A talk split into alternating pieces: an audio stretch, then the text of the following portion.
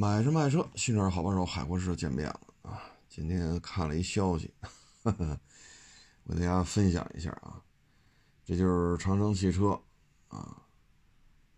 长城汽车呢，呃，新能源啊，咱说新能源这一块销量二零二三年二十六万一千五，其中十二月份不增反降。环比下滑百分之四点二，嗯，魏牌销量呢是前十一个月啊，第十二月数据没有，前十一个月魏牌卖了三万八，啊，这个也不太好啊。然后说魏牌这个这个品牌七年换了八个负责人。新能源销售完成率呢？长城这一块呢，只有百分之四十一，啊，做的也是，嗯，不太理想啊，不太理想，因为连百分之五十都没到。我给大家念一下吧，这个这张表格上的啊，嗯，比亚迪实际卖了三百零二点四，目标三百。完成率百分之一百零一，埃安百分之九十六，理想一百二十五，就是百分比啊，百分比一百二十五。长城百分之四十一，蔚来百分之六十四，领跑七十二，小鹏七十一，哪吒四十二，极客是八十五，蓝图一百零二，智己是百分之八十四。所以长城的新能源呀，在二零二三年的整体状态吧，可能不是太让人满意吧，啊，嗯，像它那个大 MPV 出晚了，啊，原来走量的那些车，嗯，哎，怎么说呢？像那个那叫什么来着？什么猫我也忘了啊，就是。就奥拓那种造型啊，比奥拓可能稍微大一点。那小车一上市就月销过万了，然后说这车赔钱啊，其实这车定价就是七八万、八九万，说赔钱就给停了。但是现在出那个那叫什么车来着？四个门甲壳虫还是叫什么来着？你看那车优惠幅度得多大？优惠幅度都快顶上这个停产这车的实际的裸车价了，啊，所以说一九应该是一九年吧，一九年年初上市的车，你不应该给它停了，留到今儿。你看看现在这个海豚、宾果，这不就这么大车吗？续航不也就三百多四百吗？他们这车不也就卖个七八万块钱吗？那你一九年就做到的事情，现在别人二三年捡起来开始做，那一九年到二三年之间何必停呢？在那大 MPV 上晚了，上晚了啊，嗯，包括这个命名方式啊，什么萨琪玛啊。摩卡呀，还什么来着？真的是，嗯，其实你还不如叫 VV 五插混，VV 五纯电是吧？或者 VV 五增程，你就直接这么弄就完了。大家也好知道这到底是哪个车啊？其实这里边种种原因吧，达成率确实比较低啊。过几天看看吧，看看他那些皮卡。嗯，SUV 越野车啊，看那些数据能不能找着。能找着的话，咱们就开始说二零二四怎么玩。好几个网友就催，一月一号都开始催，没有数据我怎么说呀？对吧？我怎么说？你包括比亚迪三百零一万、三百零二万，你现在没有拿到所有车系的销量，每一个车系跟去年同比增加是减少。现在没拿着，咱不能就围着三百零二万就跟这说，这你需要拿到的，比如说秦，啊，秦有可油可电的，有纯电的，秦这个车系，它跟二二年相比，二三年是增加多少，降低多少，对吧？你包括它那个叫什么驱逐舰是叫什么来着？这个市场表现又怎么样？这些东西得拿着了才能说，拿不着也没法说，而且比亚迪的车多。你等他拿到了数据之后才能看出来，啊，包括长城这些越野车、皮卡也是，没公开的，我上哪说去？你包括丰田，卖了全球应该卖了一千零几十万辆吧？那它在中国市场是一个什么状态？海外市场什么状态？这咱也不知道。你包括 Suzuki 退出中国好几年了，那一八年吧就不玩了。那它海外销量是多少？这些我们都需要需要等啊！你比如说，Suzuki，假如说二三年又卖三百万，假如说啊又卖三百万辆，我们现在能做到的只有比亚迪一家啊，能做到三百万。那他卖三百万，咱卖三百万，那这里边有哪些东西是值得我们学习的呢？你得拿到数据。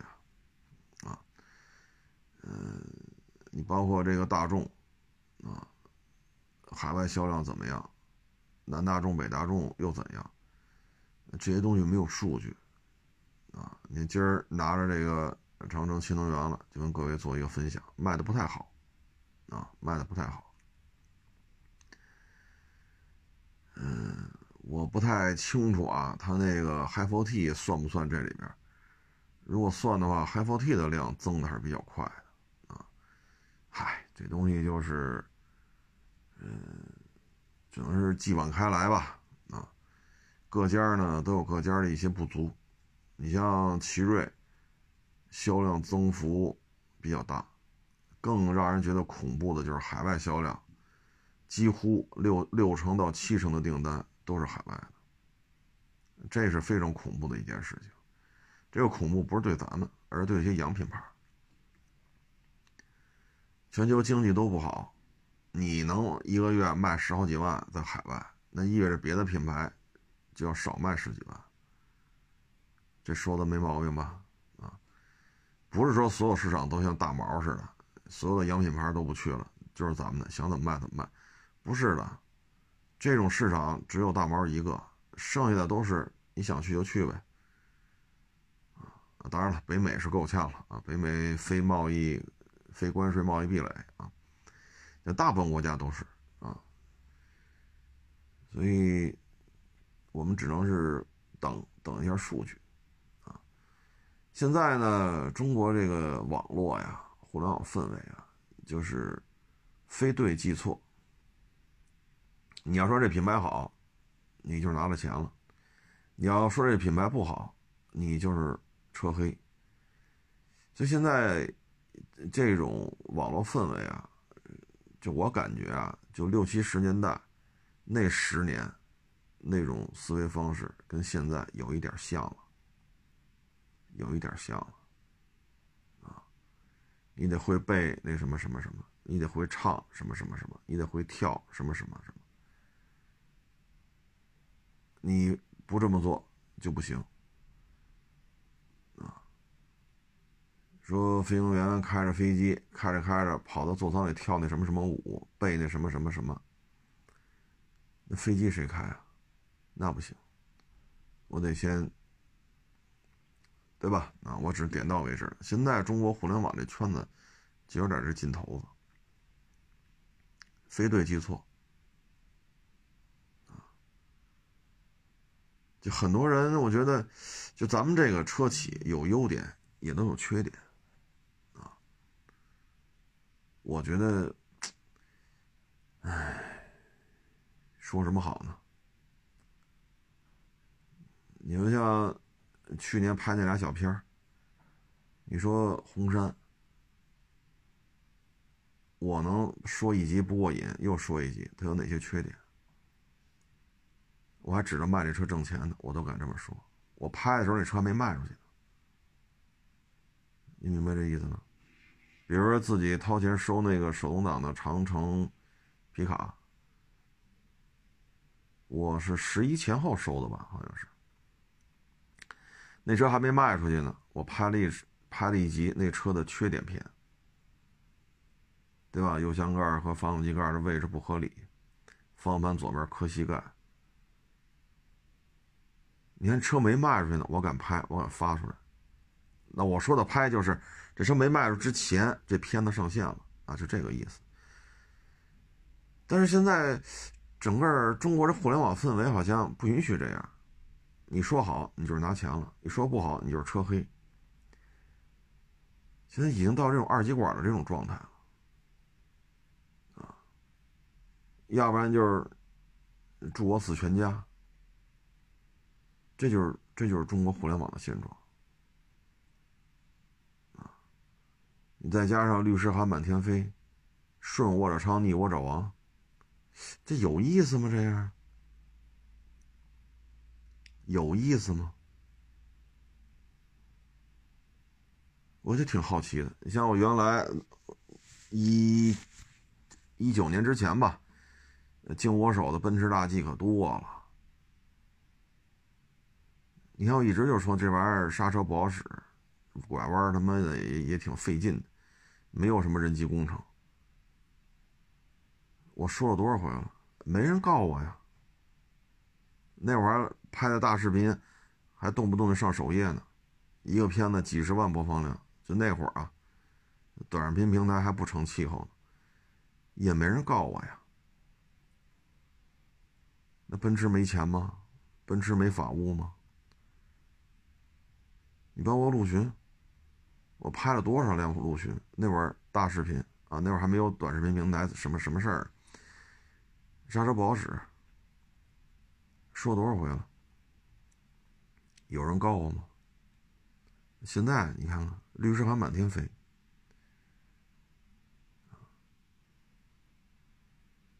这弄得我也就我觉得现在这个互联网氛围，就是还能看一看这台车有没有优点，有没有缺点，还能还能聊这个吗？反正加上极度内卷，比如说数码圈的。母婴圈的、情感圈的，啊，恨不得旅游圈的，因为极度内卷，挣不着钱，都跑这个新能源这个圈子里来了。为了表忠心，越来越极端化，言语越来越极端，这挺没意思的，这个啊，真是挺没意思的。所以给人感觉，互联网一打开，乌烟瘴气的。乌烟瘴气，特别是去年年底，啊，这汽车媒体平台这个所谓的冬季测试，犯了众怒。那现在我们打开互联网，我们觉得我们要信谁？您说我们应该信谁？啊，这有些事儿，我我看完就就现在这个，呃，整个这个。网络上的这个汽车氛围啊，我是真是觉得够劲儿啊，真真是觉得够劲儿。我再再给大家分分享一个案例吧，这个呢是一个律师跟法院啊，是我不说哪个法院了啊，律师啊，在开庭之前去搜集法官曾经这个。行贿的这些证据，举报，然后查啊，这个当地纪委书记的论文造假，马上举报。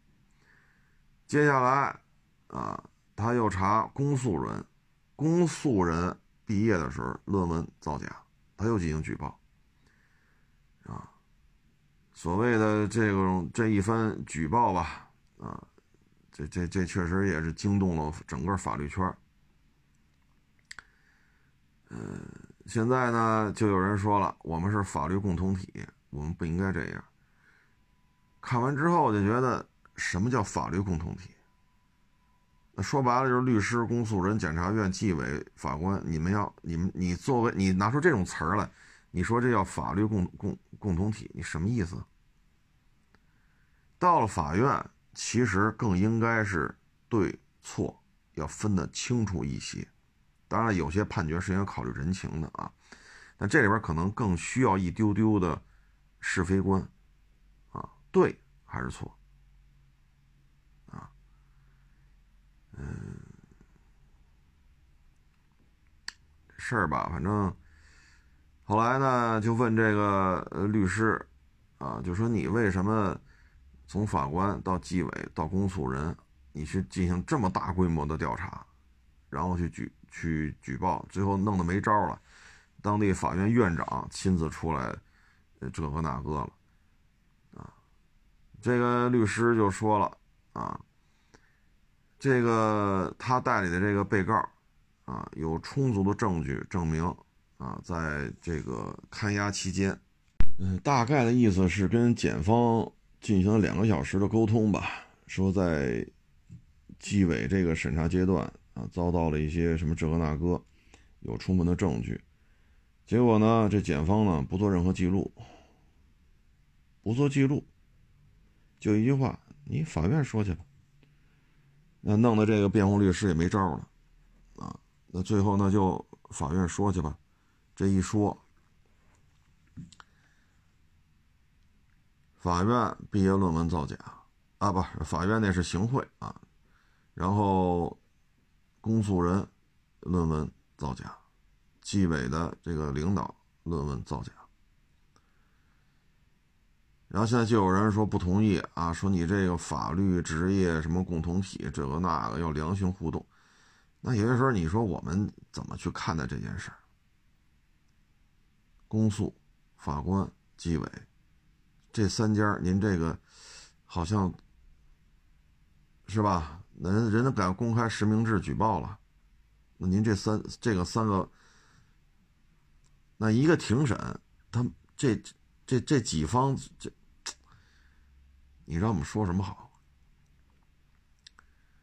所以现在这个，唉，有时候觉得，嗯，现在整个网络的，就是这种。二极管化的这种思维方式太多了，啊，真的是思维太思维方式太多了，啊，再加上呃律师函满天飞，呀，现在的感觉就是顺我者昌，逆我者亡，跟着我一条心，套到处说我好的，啊，我让你过上幸福的车评人生活，对吧？啊有的这个不在北京，举家搬到北京来，在北京过上了幸福的车评人生活。那您这个 一家子在北京，您这吃啊、住啊什么的，您这开销哪来的？所以有些事儿，我觉得可能沟通起来已经很困难了，啊，天天都有让我死全家的，我也纳了闷了。我死了，是二四年中国自主品牌，比如比亚迪，库叉就能卖到一千万辆吗？我死了，长城就把克莱斯勒、奔驰大 G、啊陆地巡洋舰这些全收购了。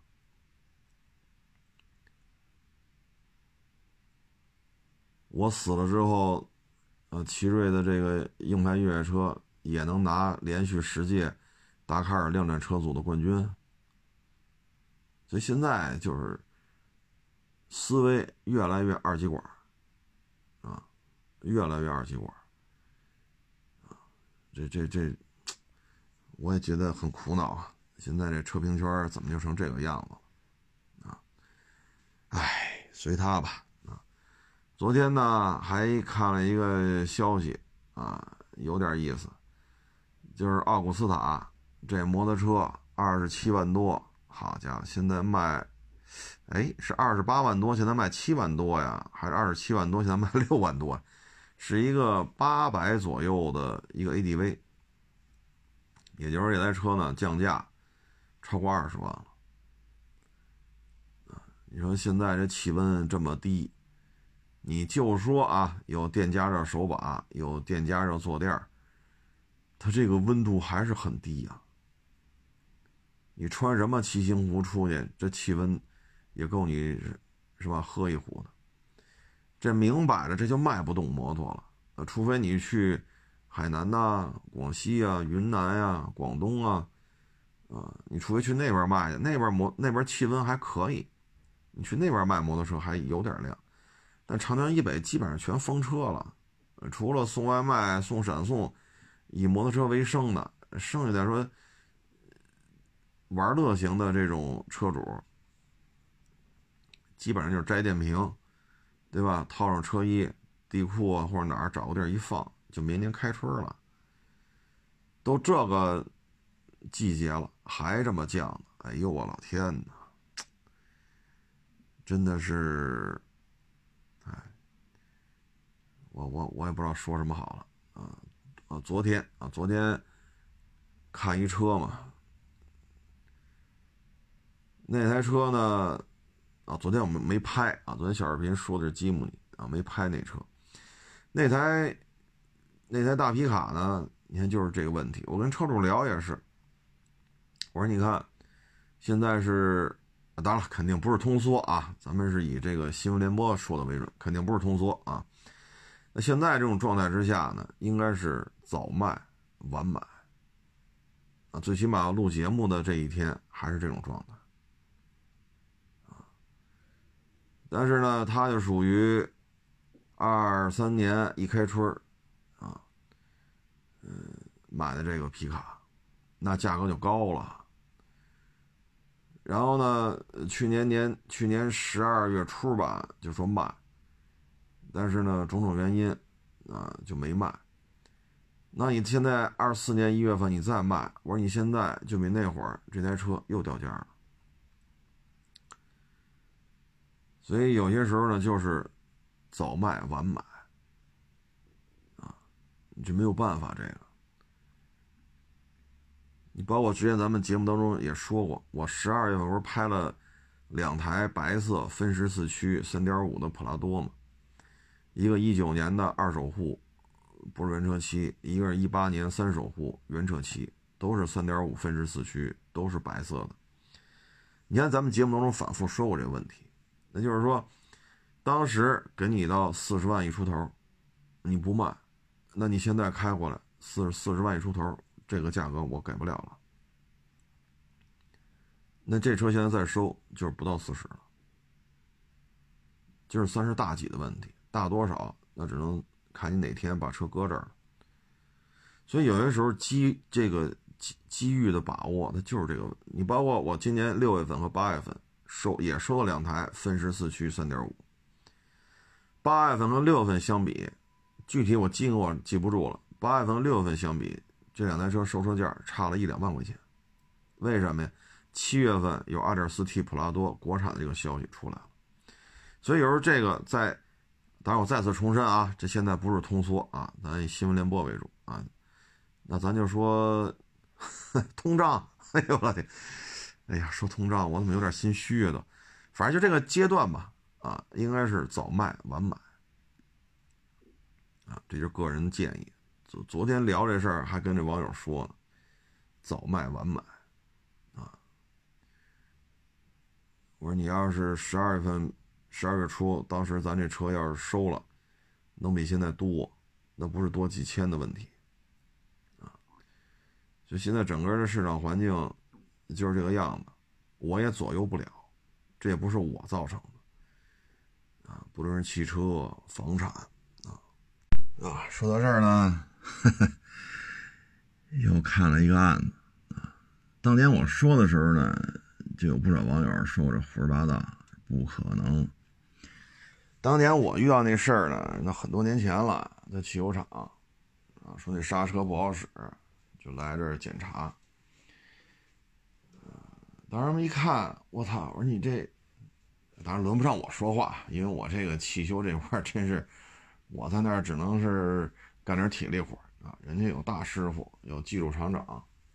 人家说你这刹车是人为损坏的，你这不是说说什么刹车油不行了呀，啊，刹车片、刹车片、刹车盘不行了呀，啊，分泵不行了，不是，啊，说让那女的报警吧，这人为损坏，让那女的一听，不就哇哇跟那哭吗？我原来说过这事儿，她不能理解，那现在出这案子了，是打羽毛球吧？好像是，好像是啊，打羽毛球，然后呢，约好了三个人去打。三个人打的话，不有一个能休息吗？对吧？比如你们俩打，我在这歇会儿。你们俩谁累了，我上去，然后下这歇会儿呢，再踢那个。这样吧，大家不能打的时间比较长嘛？啊，俩人打那累了，累了就全下来了。那这场地大家也知道，都是花钱的。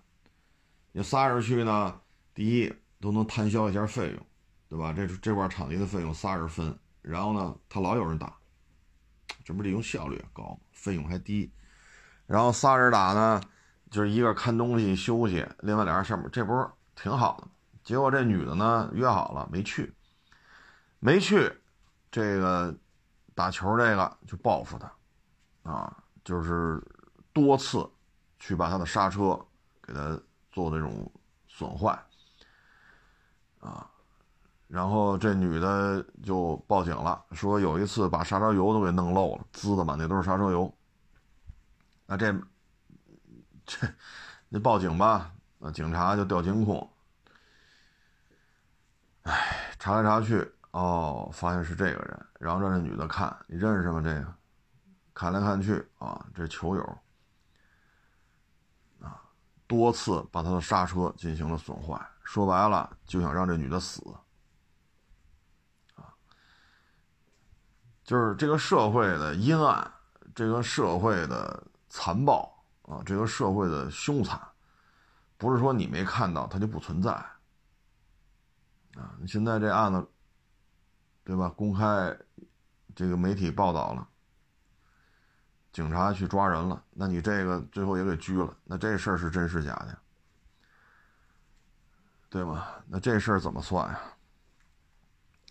你都跑这儿说我这是假的，那这这事儿怎么算？人性啊，不要去挑战，惹急了眼了，报复起来没完没了的。你就 就以您这天天上班是吧？风吹不着，雨打不着啊，就以您这种工作环境，你也你也扛不住啊。当然，咱这不是传授一个说怎么报复别人还不被抓，咱们咱不是。不是干这个的啊，咱不传授这个，咱就说这事儿啊。包括之前也说过啊，说这个挣着钱了啊，是一百八十平还是多少平啊？三居，南北通透啊，核心地带啊，一开牙就一千大几百万、两千万什么的，反正就是这么一套房子，那不肯定挺好的呀，对吧？你五十多平，在北京啊，五十多平它也有三居。一百八十平，它也是三居，那住着能一样吗？那客厅加餐厅套内面积就六十平。各位，套内，客厅加餐厅套内就六十平，你说这房子大不大？你再加上这个南北通透啊，啊，三面宽呀，啊，明厨明卫啊，地下车库啊，人车分流啊，啊，那这住着。是吧？然后那就就请客呗，就请这个亲戚呀什么来家里看看啊，那这不挺好的吗？啊，然后这个请完客了，人家就吃完饭就走呗，那不能在你这住啊，是不是？人家走了，走了之后就发现了煤气漏了，那打电话叫煤气公司吧，煤气公司来一看，你这是人为破坏导致的煤气泄漏，这房东一听。这房主啊，房主一听，不能够啊，这是房子才住进来，后来就说报警吧，说这个煤气公司说你这个可以给你修，但你这人为破坏，啊，这痕迹不，再说你这么新的房子也不不可能出现老化呀，这，对吧？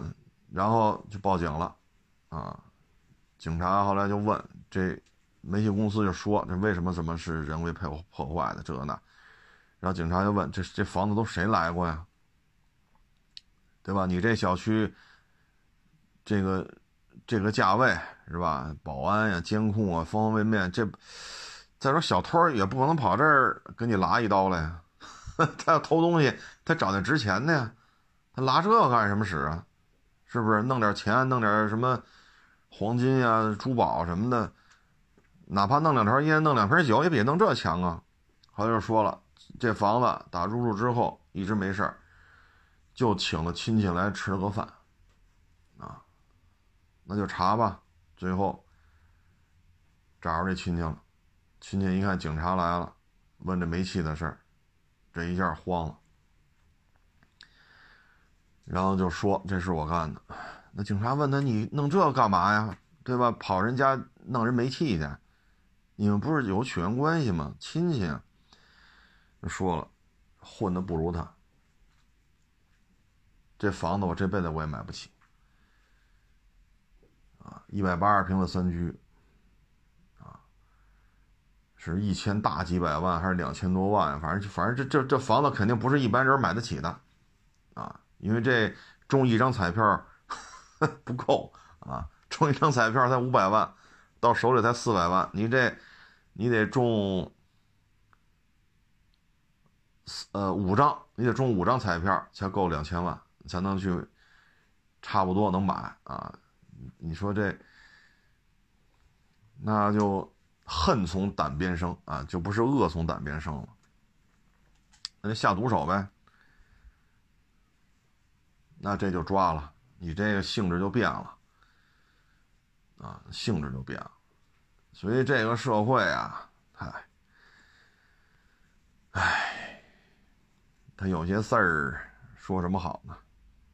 呵呵，这就随缘吧，啊，你像原来我一直说。啊，也举过那例子，就说这个分到这儿上班了，小伙子家里比较穷，这个那个那，就有那好着显摆的，比如单位食堂，他就等着人都来的时候，哟，小张啊，或者小李、小赵啊，甭管这小伙子叫什么吧，叫过来，来，这有俩肉包子，你看，我这也没吃啊，你你拿走吃去吧。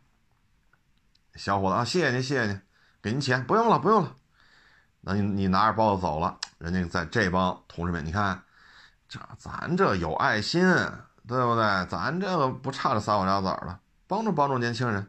你看人家要自己这面小伙子不知道，小伙拿着俩包子一边吃去了。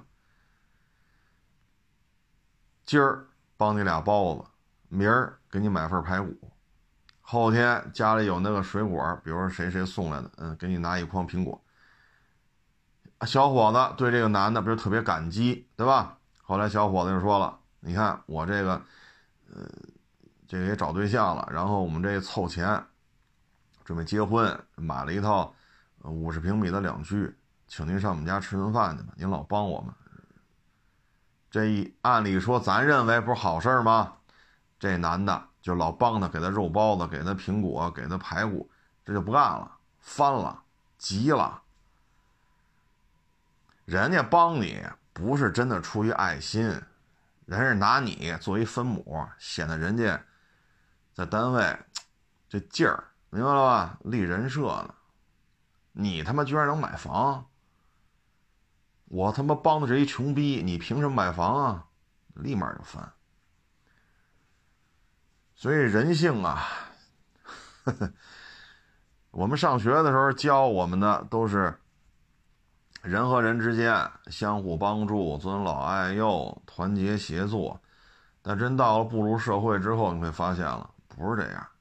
你就像车评人争这些商配，啊，就是就是厂家有活了给钱啊，这这活能落谁手里？你看，平台跟平台，比如说这平台啊，我要专门签一些人来给我拍片子，这个名额是有限的。因为车评人太多了啊，你都数不过来。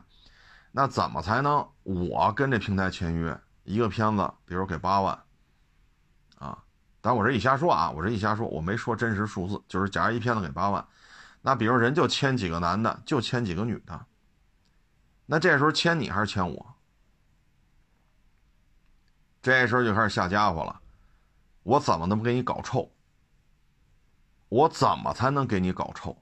然后我跟这个大的媒体平台签约，然后我按照他要求一年拍多少条片子，一条片子上线，他什么要求，什么主题，什么制作标准，比如说要不要航拍，啊，要不要这特效啊，要不要动态啊，等等等等。然后这片子上线了，人家平台给我推首页，那这时候凭什么签你，不签我？对吧？比如说都是二手车圈的，比如说都是美女说新车圈的，对吧？比如说，哎呦，不能再比如了，再比如就知道说谁了。那这个时候就开始下家伙了啊！咱认为那给领导送点礼呗，那是你认为。有的车评人就因为这种活摆在面前，就被对方给办了，身败名裂。现在你一看。当然我不能在这说啊，这说我我不能说是是谁。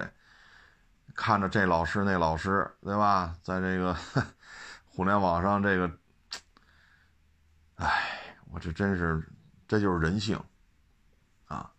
再比如说，有的老师，你看我这儿给的都是工资，人家聪明，人家弄合伙人。明白意思吧？有活咱就发发起分钱，没活一分钱没有。人家玩的可拎得清了，可拎得清了。比如说，哎呀，这个，哎，就说这事儿吧，啊，比如说我啊，从这个汽车媒体圈出来，我要单干，那我得找编导、找摄像、找剪辑啊。那成，咱们就是合作制。比如说拉了一活，人给十万，那咱们按。这个几比几去分，啊，后期多少钱，编导多少钱，摄像多少钱，我多少钱？因为我是主持人嘛，我得出镜。好，没有雇佣关系，啊，等到说自己做起来了，啊，这一年也能弄个二三百万了，那就找点茬呗。咱是合作关系，我找来的活，我不跟你合作呀，不就完了吗？你在我这挣不着钱。开支不可能的，咱哥俩是合作关系，开什么支？那你这不找了我找了是我找的呀，我要跟别人合作了呀，得，那您能怎么办？啊，你说操你丫他妈创业的时候我给你帮了多少忙？这呢，分你钱了呀？你还说什么呀？再找再找活，我这这我跟他也合作，没说买断了就只能跟你合作吧？完蛋，把这个编导啊、摄像啊、编剪辑啊，哎，这就给甩一边去了。等他做起来了啊，说自己一年能挣几百万了，这时候才开始给你发工资，因为他挣的足够多了，给你开个八千一万的不叫事儿。这个圈子里就是这个样。你现在一看，这个老师那个老师，这个指点江山，那个指点江山。嗨，还有的啊，主持人跟你这个就是相当于这个自媒体，它也有主持人嘛，不能是一个，这之间撕开始撕啊，编导跟你这儿开始撕，太多。这个圈子里这个，哎，都是人性啊，这都是人性。包括之前我也说过啊，要我那我那车对吧？我这是好像是周末吧，好一大早那个正好在那洗车呢嘛，说抛个光什么的，好家伙，这就不干了，要把车抢走。说这车怎么怎么着？后来那个给我打电话，我说没收这，他他给。他给我转钱没有啊？一分都没有啊！是银行卡，是微信、支付宝没有啊？这就不行，你就得给我这那，然后说自己是某汽车平台的。哎，我说这些平这些汽车平台的找我拍个车、借个车给他拍，都得提前给我打招呼啊，没有跑这生抢来的呀。我这有意思吗？这个？最后不给我车是吧？我给家店砸了，给家车砸了，跟我们那伙计那动手动脚的。你现在讲历史讲传承，自己弄得多仗义，可讲义气了。我勒个去！这个圈子就是这个样子，就是这个样子。唉，说什么好呢？啊，唉，你说我一卖二手车的啊，居然砸了我的店，啊，说了让我在亚市混不下去。哎呦我去！我说这小伙子你多大岁数啊？这这是流量多了就凌驾于法律之上啊，还是粉丝多了就可以爱咋咋地呀？当时我那伙计就说嘛，说只要我一句话，咱让他进去。这监控都拍着呢，一句话让他进去，进去之后让他们家人跪地给他磕头，求他放了他。这办他还不容易吗？我说算了算了，对吧？都是北京混。算了，人这孩子，人家没拿咱当人看，咱不能拿他当牲口，啊，算了。你说有意思吗？就这圈子，哎，我也很无奈，我也很无奈啊。各种利益纷争啊，现在就二极管思维方式，为什么越来越极端？就是为了钱。当然，有一些人被洗脑洗的已经是宗教化啊，宗教化啊，谁说不好谁死全家，已经是宗教化。有些呢是利益相关，你比如说他是炒股的，他持有这家公司的股票，结果呢暴跌，造成巨大经济损失，所以谁说这家不好，他就骂谁。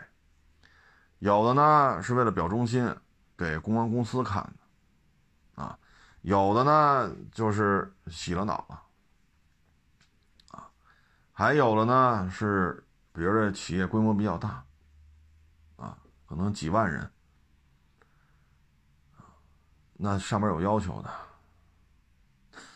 那你就上网骂去呗，那没办法，这也算绩效考核的内容之一，所以这圈子看的呀，真是纷纷扰扰，啊，纷纷扰扰。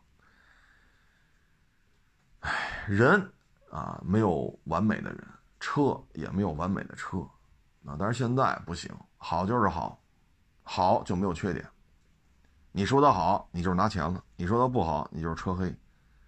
你这东西就没法聊了。现在，啊，现在人呢，就包括刚才我说打球不去，约好了不去，就多次给他刹车，进行了这种破坏。啊刹车油都弄到最后，刹车油滋一地，人女的报警了。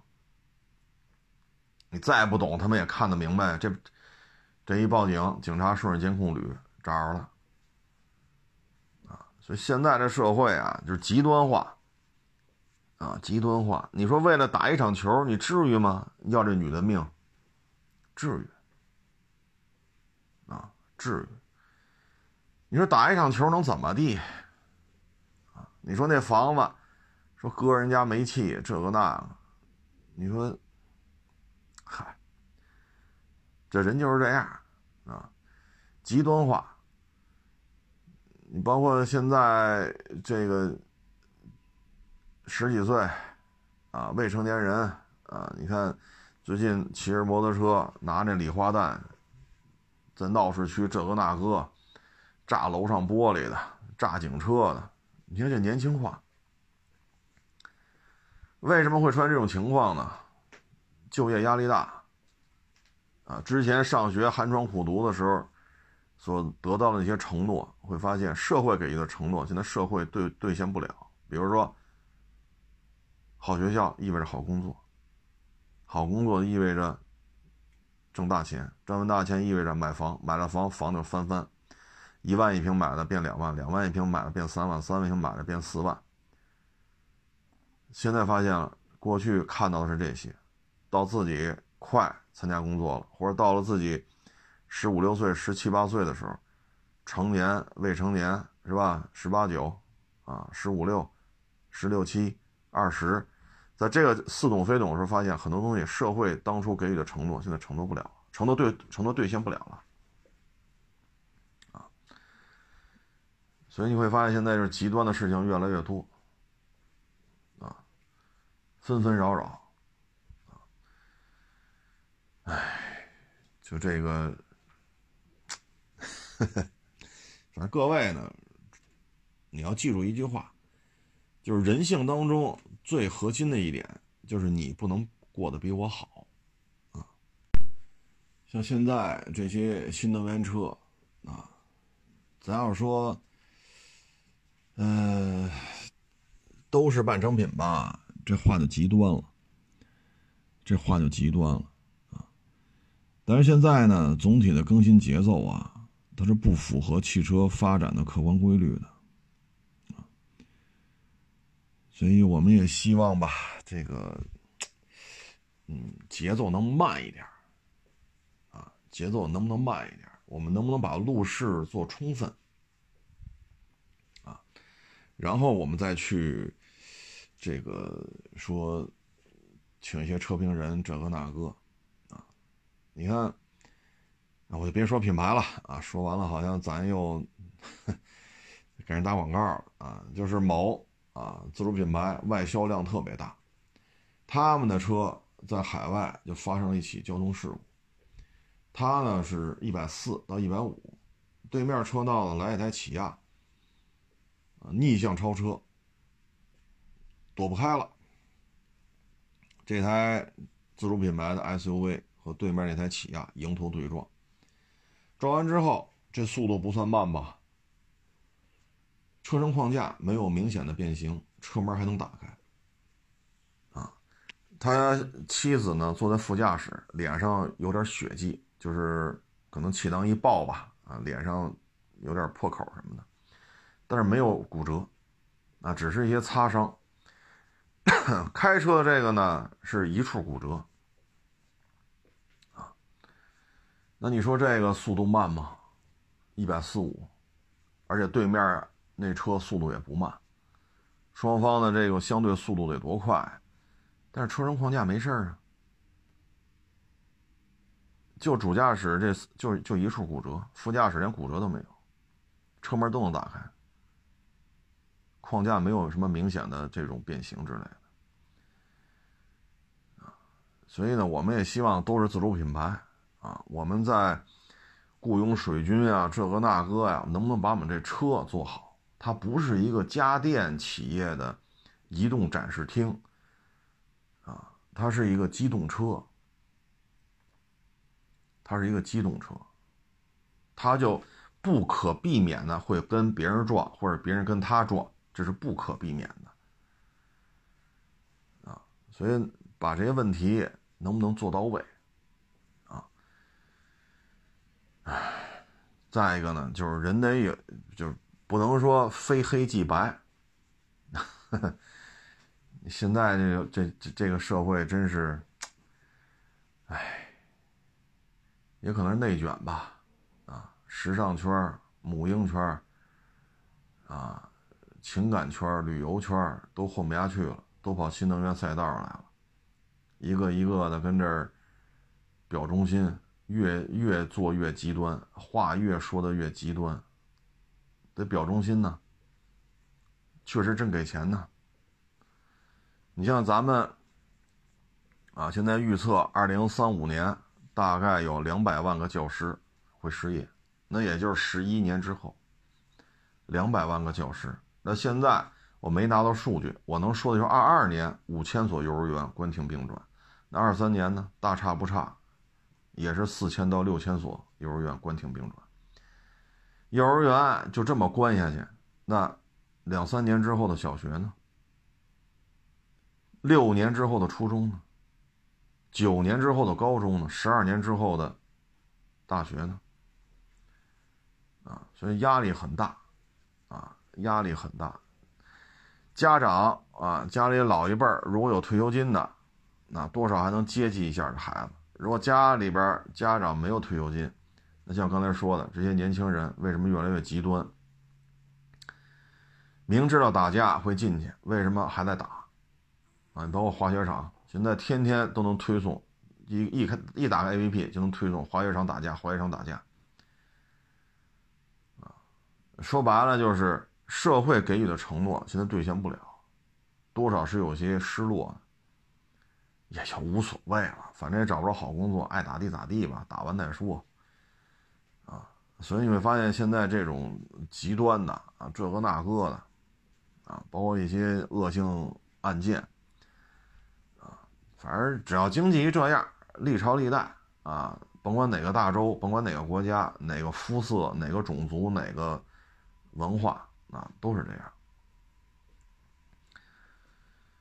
唉，所以我们就，嗯，反正得善于思考吧。啊，很多问题得思考一下。太浮躁了，真的是太浮躁了。包括前两天转的那个小视频，那女的，好家伙，杂技团出来的吧，在展厅里上蹿下跳，然后。一个助跑，咵就车门没打开，就把玻璃箱咵就钻到车里边去。那二手车的核心是什么呀？那不是他妈验车吗？车况得说清楚啊。要么就薄漏透，对吧？要么漏上面，要么漏下边，若隐若现的啊。所以现在这社会就是浮躁啊。今儿还有网友给我发呢，说。河南安阳吧，是预制菜基地啊。河南安阳，啊，原阳原阳说错了，原始的原，太阳的阳，河南原河南原阳啊，原阳中国预制菜产业基地，是 CCTV 一转播的，有这么一个新闻啊。那这个事儿呢，其实就预制菜而言啊，控制风险是最好的。你比如说，啊，这个海淀区呀、浦东区呀、啊河西区呀，啊，那这个是一个行政单位啊，比如说丰台区、朝阳区啊、浦东、浦西什么的，那这个区，假如说一千家饭馆，那你这一千家饭馆，它进这肉，你怎么去监控？他用的酱油、用的糖、用的盐，你怎么去监控？这肉新鲜不新鲜？它生食分开了吗？就生熟分开了吗？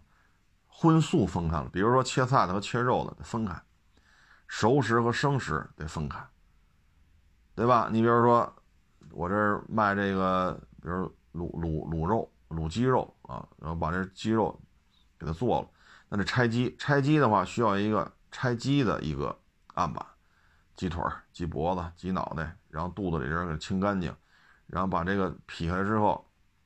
把这就是因为翅膀、腿儿、脖子、脑袋都清下去了，再拿刀剁开，弄成鸡架子，这就是拆鸡。这活儿我原来我都干过，拿一把大菜刀，案板当当当当当当，天天是拆鸡。那好，这是生的生肉的案板。那熟了之后呢，你还要切熟食，比如说这牛肉，你也是给它，比如说猪肉、牛肉，你卤熟，卤熟之后切成片儿。那你有熟熟肉的这个案板，再切这熟肉一片一片一片一片，薄厚是多少？啊，再一个就是你边拆鸡那边呢，可能是要这个，比如削土豆丝儿，这个案板是不能互相混着用的，你不能这边切一一会儿切土豆丝儿，一会儿拆鸡，一会儿煮熟的这个酱牛肉要切成片，你都在一个案板上，都用一把刀，这是绝对禁止的。这不是说我刷着行，不不不不，你刷是刷，不能混着用。你就这几个案板分开，刀也得分开。那现在你这个管片一千家饭店，一千家一千家饭店啊，甭管规模大小啊，咱就统称为饭店吧啊，五星级酒店也好，这 三两张桌子小饭店，咱就统称为饭店。你怎么去监管？这里边有巨大的安全隐患。所以从这个角度来讲，预制菜没毛病。从外卖角度来讲，预制菜可以减缓加工的时间。保证口味的统一，没毛病，啊，但是我们中餐，它制作的过程，这个里边有些事儿，你一弄预制菜就废了。咱们反复去说，这个这个这个，你比如说这个宫保鸡丁、麻婆豆腐，啊，包括原来我还做过什么呀？我去那烤鸭店，不是剩那鸭架子吗？他把肉片完了，一百零八刀片完了。我把鸭架子买过来，鸭架子我给它给它拆了，拿刀哒哒哒拆，拆完之后按照麻辣红烧的口味我把这鸭架子再炒一遍。啊，先拆，拆完了炒糖色，炒那儿翻锅，挂完糖糊，然后你下这些什么葱姜蒜呀，这个麻椒啊，干红椒啊，对吧？什么点点料酒啊，稍微点点酱油啊，加点热水，咕嘟咕咕嘟咕咕嘟咕，咕嘟咕咕嘟咕，收汁儿之后，这个鸭架子喷香喷香。这个做出来的和你预制菜做出来的味儿不一样。当然不是说全全都不一样，它也有一样，但大部分是不一样，能吃出来，能吃出来，啊，你比如说糕点，这包子，这包子说现上屉蒸，蒸完拿出来放你桌上吃，这个包子你看那面，你一沾嘴能觉得这个面绝对是刚蒸熟的，包子嘛，外边肯定有层面对吧？没有面那就是肉丸子了。对吧？那你你肯定得先吃了面，才能吃到里边那个馅儿。你吃这个面，这是刚出锅的，刚从屉上拿下来，这就是预制菜和现蒸的区别。这包子如果蒸熟了，等你来现热一下，你你拿这个一沾嘴，这个绝对不是新新从屉上拿下来的，面的口感不一样。这就是预制菜和现做的区别。再一个，降成本，好的厨子，你像原来我们说过，对吧？人家有网友，五星级大酒店，人家做了厨师、行政总厨，一年大几十万的薪水，川鲁淮扬都能做，技术、经验、管理能力、成本控制，方方面面，人都是扛把子级别的，要不然不可能在五星级大酒店做到行政总厨。这可不是说拍马屁送礼能做上去，底下厨子管的多了，白案、红案、西餐、中餐、川鲁淮扬，怎么能镇得住啊？你没两把刷子，底下管他妈的几十个、上百个厨子，早给你造反了，对吧？你得控制非常好。你看，是不是人工成本？你要这个酒店全都做预制菜，你还会花？大几十万不到一百万的薪水，请一个行政总厨吗？你还会这样做吗？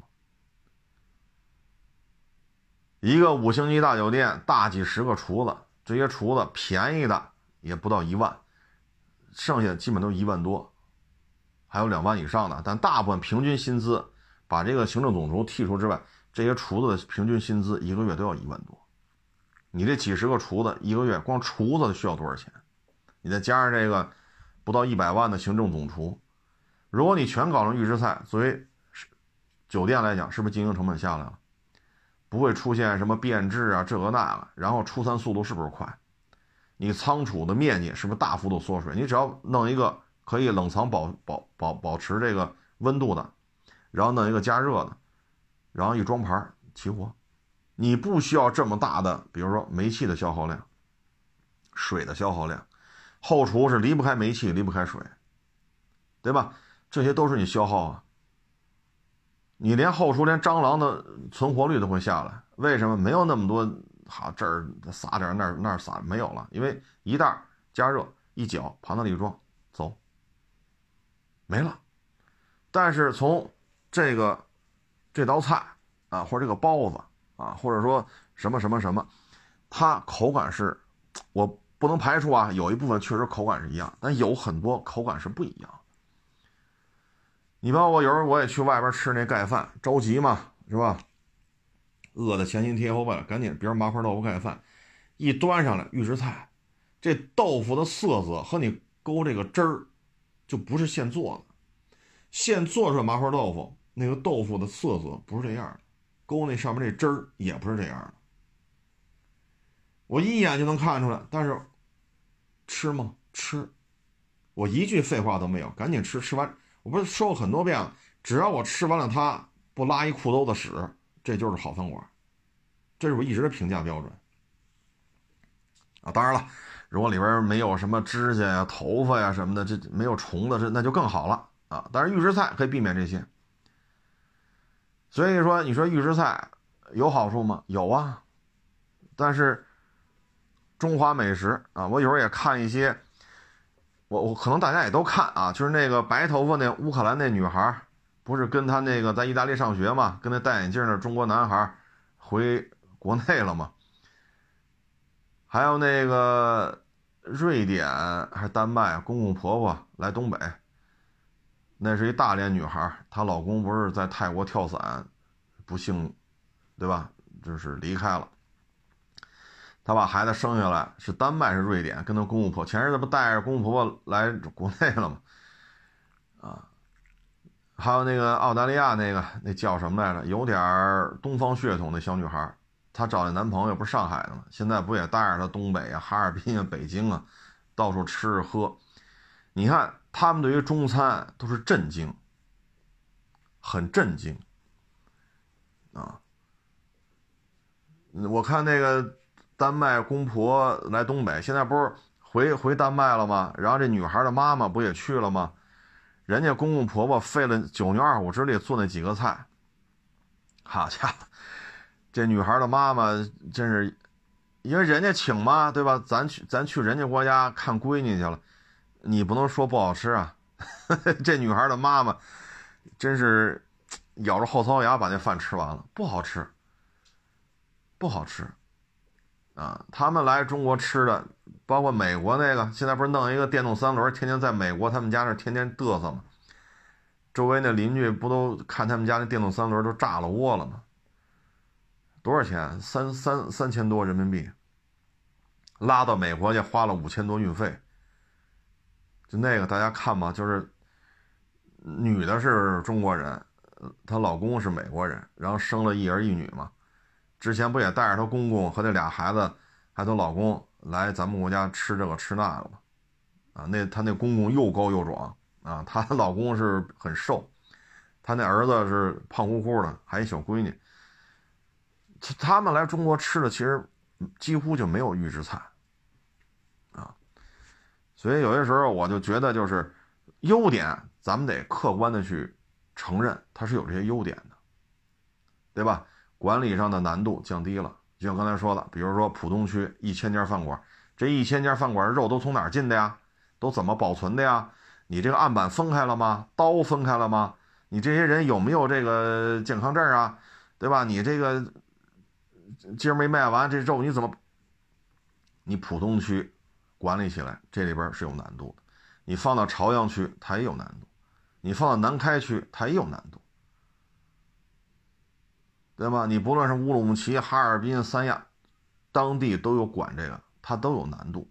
预制菜把难度降低了，说白了，避免出现集体性的这种腹泻呀，这个消化系统啊，什么拉医院输，就避免这种情况。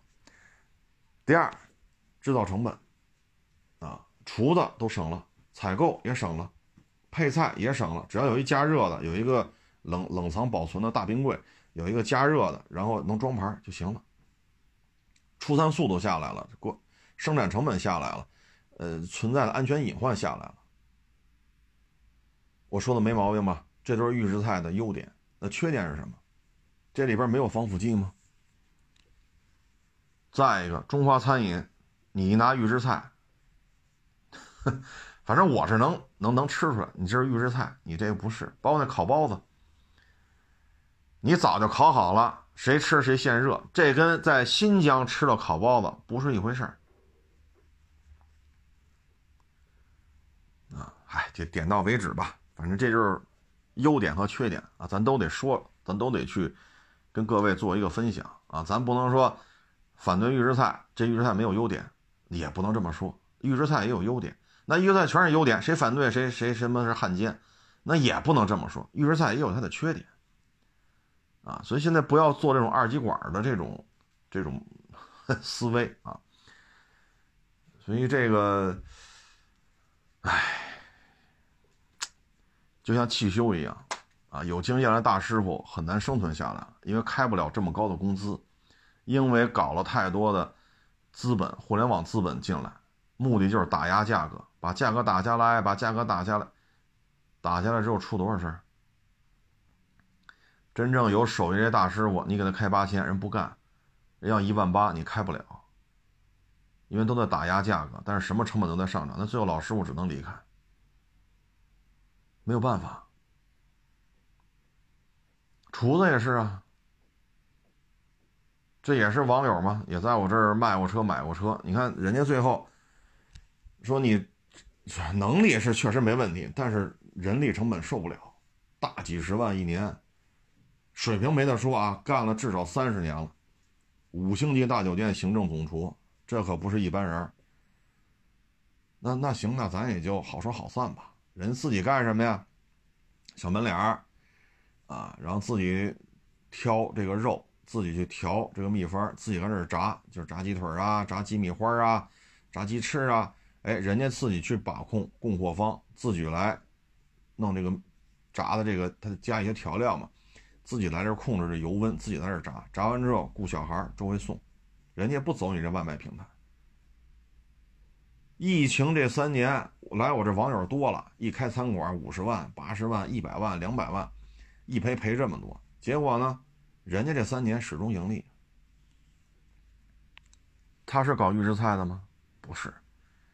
人家这个鸡米花、鸡翅、鸡腿儿，对吧？人自己跟这炸，人家是现做的。啊，他后来给我送过送过两盒，是吃多少来？那确实挺好吃，跟那个麦当劳、肯德基卖那不是一个味儿。人有人家的核心竞争力，但是在预制菜面前，他是自己干，挣多少都是自己的，除了房租，除了那个送餐的小孩，剩下的都是自己的。那你要是其他的饭馆呢，就弄不了啊。你能说人家水平低吗？这干餐饮，这算是，对吧？这算是方方面面已经水平非常高了。啊，非常高了，给你讲营养，对吧？这个蛋白质是多少？这个维生素是多少？这个适合什么体质的人吃？这个适合人说这都说的很明白。这什么水平？这是我见过这水平最高的做饭的，这是高手。人家不是讲菜理的问题了，人家可以讲营养。你说这这水平低吗？相当高了，最后不也是吗？人力成本太高，受不了，所以我们会发现以后，这种大师级别的厨子，除非自己干，否则的话没有生存空间了。会制作这些菜肴的厨子会越来越少，这就是预制菜所带来的后果。你要是一个饭店的经营者，你也会用预制菜，不会用厨子。第一，没有事儿啊，不存在什么采购这肉不新鲜呀，存放不新鲜呀。生熟食、熟食，万一没分开呢？哎呀，又这那谁吃完又拉肚子了？这个那个那个这个，这不存在了，全是预制菜啊！一加热一搅，盘子里一倒，装盘走。我这后厨只要弄一个大的冷柜，弄一个加热，弄个案板，加热完了，一搅，盘子里一倒，装盘起火。我后厨就保持这点事儿就 OK 了。所以有利就有弊。啊，从我个人来说，我还是希望吃厨子现做的，哪怕你不会勾糖醋汁儿，你给我勾番茄酱，它是现做的，我这要求不过分吧？啊，我不愿意吃加了防腐剂的预制菜，这是我个人观点，但它也有优点。刚才也说了，预制菜是有优点的，预制菜也是有缺点的。我个人不愿意吃预制菜，这是我个人的态度。啊，所以这事儿呢，就这么一个，就这么一现状啊。嗯，最后呢，再说这战况啊。乌克兰最近为了多要点钱吧，啊，因为要饭也得有套词儿嘛，没套词儿也忽悠不来钱了啊。毕竟巴以冲突外溢了，开始啊。你看之前每天都是艾特我。海马斯火箭炮到了一门，到了两门，到了三门，啊，到了十门，到了二十门，哎呦，天天艾特我，我就觉得你是极端的支持你美爹啊，这是你的权权利啊，美爹的东西就是香，拉的屎也是香的。当时咱就说过，火箭炮卡秋莎是谁造出来的？这海马斯又是什么技术水平？本身就是一简化型，射程顶了天六七十公里，这在火箭炮里边这算算个啥？你天天艾特我是你是能让美国人看见吗？还是要要怎样？大毛慢慢打到现在，俄罗斯输的最惨的是海军，输拍马屁都拍不到点上。那这两天呢，我们看到乌克兰用赤杨火箭炮对俄罗斯的远程目标，超过一百公里的啊，离边境线超过一百公里的，进行了这种炮轰啊。炸死了不少人，至少几十人被炸死了。这个赤杨火箭炮啊，实际上才能代表了，你说大毛也好，前苏联也好吧，代表他们的火箭炮上的一定的这种水准。首先就是射程啊，一百多公里，实际上这个火箭炮也是大毛现役火箭炮的一个翻版。嗯，这。二三年十二月份之前，这个火箭炮一直没有完成定型，到了十二月底才开始用啊，包括最近这两天。所以您这会儿您倒艾特我了，好，因为赤阳不是美国人，又不来艾特我了。所以有些时候就是这个这个战争啊，双方这武器装备的来源，这个武器装备的性能表现是。一问三不知，只要是美爹给的，就兴奋的不得了。那赤阳火箭炮现在造成这种袭这种袭杀也好，还是怎么着呀？造成一定的这种呃效果，最起码司机可以去那边要钱去了。你看我在打，我有反击，我不是一味的退，一味一味的往后退、往后撤、往后跑，我也在打。这是一个要钱的一个很好的一个方法。所以就是，你看现在这些天天艾特我、艾特我好几十天的，啊，你美爹没给没没给赤阳，赤阳是乌克兰自主研发出来，而且跟美国的技术支持关系不太大，就是，呃，俄罗斯火箭炮的俄罗斯翻呃乌克兰翻版，啊，哎，所以有时候就看他们这个，我也不知道这这有必要吗？有必要吗？啊，火箭炮的开山鼻祖就是现代战争中的火箭炮，咱不说当年那个窜天猴什么的，就是现代战争中的火箭炮开山鼻祖。那卡秋莎得算上吧？那卡秋莎是谁弄出来的？所以你激动半天，激动来激动去，你说我跟你讲道理，我说卡，我说海马斯的性能很一般。精度不够，射程不够，啊，然后就是你急了，你急了，美爹给我给我们武器了，你急了，你急，哎呦我去，那现在赤阳打的还行，那你们怎么不来说了呢？你是支持乌克兰，你还是支持你美爹呀？啊，所以有时候我也觉得，就这帮人，生活当中得是一个什么样的状态？按理说你应该接着艾特我呀！你看俄罗斯挨打了吧？赤阳火箭炮打得不错，没有被摧毁，打完就跑，射程够远，精度也够用。哎，这些人不说话了，所以你说你是，哎，就这帮人呐，哎，你包括大毛这次俄乌冲突，其实大毛损失可以说没有什么招架之力的，就是他那个海军。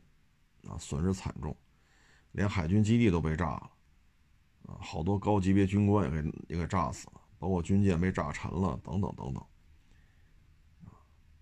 所以你看这个战争，你也你也不知道你看什么呢，这都是，就是这么一帮货啊，我这还等着呢，我这等了好几天了，没人艾特我，那帮人也不艾特我了啊，唉，所以有些时候看这事儿吧，也是。什么人都有，反正现在看呢，这拜登在任期间把大毛窜的急了啊，让他打二毛。那他在任期间，如果乌克兰出现溃败，那他或者他这个党，其他的竞选人啊，这个党啊想连任，就难度就很大了。再加上他儿子拜登，他儿子在乌克兰的利益也不少啊，所以真的出现大溃败的话，他接受不了。那现在对于俄罗斯来讲呢，这边已经开始。甭管什么原因吧，反正你二毛都开始走自主研发了啊，所以对于大毛来讲呢，呃，这个相对而言就从容一些。包括你说让二毛做代理人去跟大毛干，那现在呢，胡塞武装又怎么算呢？对吧？所以这就是互相玩，都是老中医啊，都会开方子啊。所以现在大毛缓口气儿吧，啊，毕竟胡塞武装、以色列、哈马斯、啊黎巴嫩，包括这两天伊朗也也有点急啊。所以现在的形势呢，大毛压力少了很多，二毛压力很大啊，靠这个赤杨火箭炮很难去扭转什么局面。但是，一旦打急了，那可能对方火箭炮更多啊。那对于乌克兰来讲，可能接下来的西城战如果升级的话，乌克兰可能更难受。以色列现在撤了五个旅啊，这个也没占领加沙地带，因为死伤惨重，所以中东小霸王这个称呼啊。应该说，就此终结，啊，确实打的不怎么样，打了两个多月，现在撤出五个旅，然后剩下预备役部队呢，听这意思是要就地解散，回去搞生产。对以色列来讲呢，经济层面压力也很大。你像红海这边一折腾，对以色列来讲，这补给就很困难，啊，它不像大毛。化肥、粮食还出口呢，根本不受打仗影响。但是以色列没这两下子，说以色列一边打巴巴勒斯坦的哈马斯，一边出口粮食，这以色列可做不到。所以现在这以色列有点认怂啊，之前要求停火，哈马斯也没搭理他啊，所以现在弄得大老美这有点也是很为难啊。如果在他在任期间，二毛被打的很多都都啊半死不拉活了，那拜登也没法交代；那以色列出了事儿，他也没法交代。啊，所以现在就看大老美这还怎么玩啊？你说玩经济战，现在他也不好过，呵 降不降息呀？还是高位徘徊啊？现在这么弄，反正是就是一个僵局啊。我们得看以色列怎么消停，怎么把这事儿给他就此了结啊。但是现在真主党啊、哈马斯啊，你说撤退就不打你了，对吗？这血海深仇几十年形成的啊，反正二战之后吧，这就没消停过。这以色列想缓一口气儿，那未必哈马斯能放过他。所以通过这个，我们能看出来，就二毛大毛啊，以色列，这就是低成本进攻，高成本防守，啊，这是第一点我们能看到的。第二点呢，就是一旦进入这种战争状态，你的能源自给自足能不能做到？如果做不到，像以色列这样一耗耗两个多月，立马就扛不住。啊，像大毛扛了这这说话就七百天了。这这打仗期间，石油、天然气、粮食、化肥、木材、矿产，还大量出口呢，所以他这他无所谓，啊，他无所谓，啊，但是以色列不行，所以我们就得看你要发动战争，你自给自足的能力是多少。再一个，你有没有低成本进攻？你有没有低成本防守？第三点就是你资源消耗能不能扛得住。你像大毛、二毛都能生产炮弹，但打到现在都得上外边弄炮弹去。二毛炮弹已经没有了，大毛炮弹也得抄，也得找那个倔强八零后啊，找他们去要。所以说，一旦进入消耗战了，炮弹都跟不上啊，动不动一天就抡一两万发啊，这么个抡法这个，所以就是你的战争资源。你不光说我这粮食，对吧？猪肉、牛肉、羊肉，啊，蔬菜、鸡蛋、牛奶这些能不能管够？啊，持续一年到两年，我都不差这个，该吃吃，该喝喝。再有低成本进攻、低成本防守，还有一个就是你战略资源，比如说无人机，啊，我可以一天生产一万架。如果胡塞武装一天能有一万架无人机，那美国的航母。得成什么样啊？啊，虽然说三公斤、五公斤的小弹头炸个航母，这这就是挠痒痒。但是你也，你你你飞机受不了这么炸呀，雷达受不了这么炸呀，包括这个幺五口径的火炮，这个炮弹，咱们远程火箭应该算是世界第一吧？就咱们这个炮弹生产能力，你现在看这两场战争，一进入消耗战，以色列立马扛不住。